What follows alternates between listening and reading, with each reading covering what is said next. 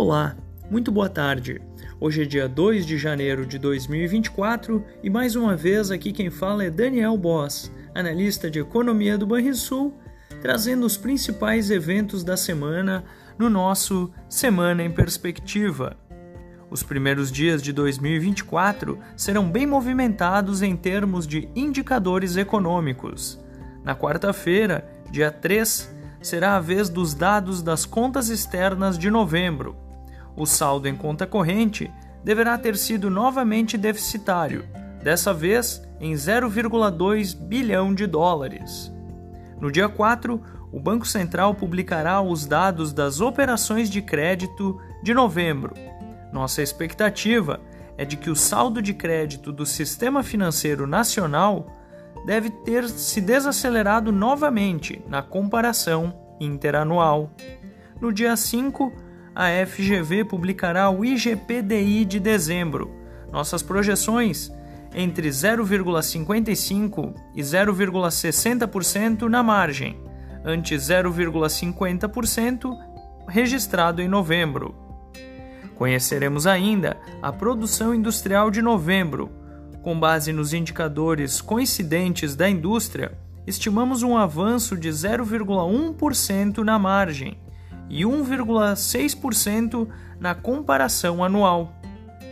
Nos Estados Unidos, no dia 3, conheceremos os dados da indústria, que deverá ter mantido em terreno contracionista a principal economia do mundo.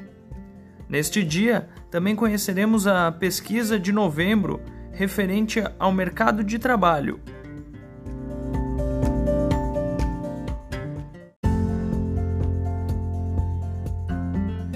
A mesma deverá mostrar uma leve alta no volume de vagas em aberto, passando a 8,8 milhões ante 8,7 milhões em outubro. No dia 5, o Departamento de Trabalho divulgará a taxa de desemprego de dezembro, que deve ter registrado leve alta de 3,7% em novembro para 3,8% no mês passado. O ritmo de criação de vagas no setor não rural deve ter se desacelerado para 168 mil ante 199 mil em novembro. Finalmente, o custo médio da hora trabalhada deve ter crescido 0,3% na comparação mensal. Na zona do euro, o destaque será a inflação de dezembro, que será divulgada no próximo dia 5. A expectativa é de aceleração. O dado ao consumidor deve ter subido 2,9% na passagem anual, contra 2,4% registrado em novembro. O núcleo deve ter se desacelerado para 3,4% ante 3,6% no mês anterior e na mesma base de comparação. Até a tarde desta terça-feira, o comportamento predominante do mercado brasileiro foi de queda. Desta forma, o Ibovespa acumula recuo de mais de 1,2%, não conseguindo defender o patamar dos 133 mil pontos. O dólar mira os 4,92 na máxima do dia.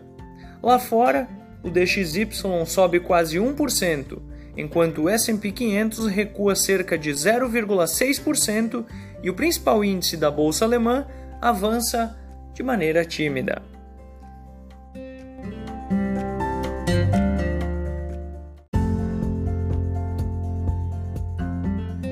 E com isso, encerramos o nosso Semana em Perspectiva. Bons investimentos a todos e até mais!